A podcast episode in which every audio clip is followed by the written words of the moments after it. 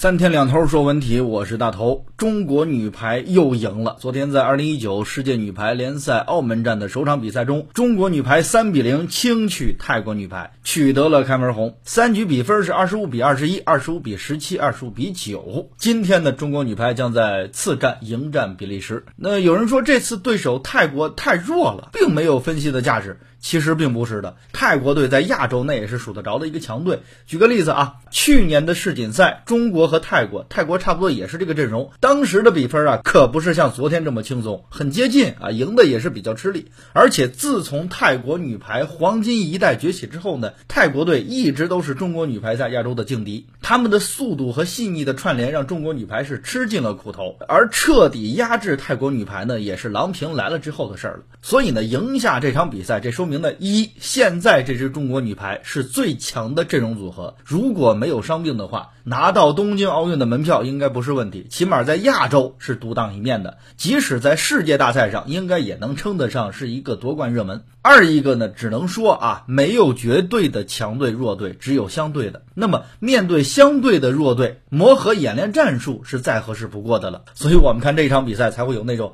酣畅淋漓的感觉。所以我们看到呢，第二局像袁心玥呀、张常宁啊、龚翔宇啊等等这些队员的全面爆发，一鼓作气，然后带来了第三局的大比分拿下。这个才是这次大胜最让人欣喜的地方，因为我们看数据啊，攻守四个人得分上双，这个就说明什么呢？是战术运用的恰当合理，才会出现的多点开花。那朱婷更不用说了。甚至还罕见的啊，他客串了接应位置，这个是更让人眼前一亮的。就如今的排球啊，好像忽然成了接应的天下了。像意大利啊、塞尔维亚呀、俄罗斯啊这些强队的接应，它大有取代主攻手的意思。你要知道，咱们中国女排啊，三十多年一直奉行的是快速多变，而这个重任呢，其实就是接应要接的。所以中国球迷看到好多强队都成了接应的天下了，就咱们对中国的强力接应的呼声一直很高。但我们看我们的接应，呃，龚翔宇、曾春雷啊，似乎离球迷的愿景还是有一些距离。虽然中国女排需要的是全面型的接应，但是如果真的有一位强力接应，那对战术内容是一个极大丰富。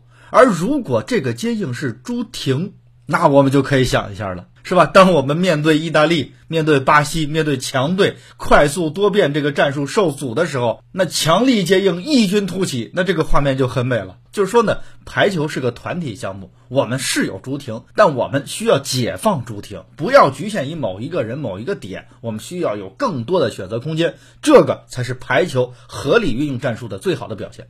总而言之呢，世联赛是一次测试，而且开门红是有成效的，但是真正的大考还在后面。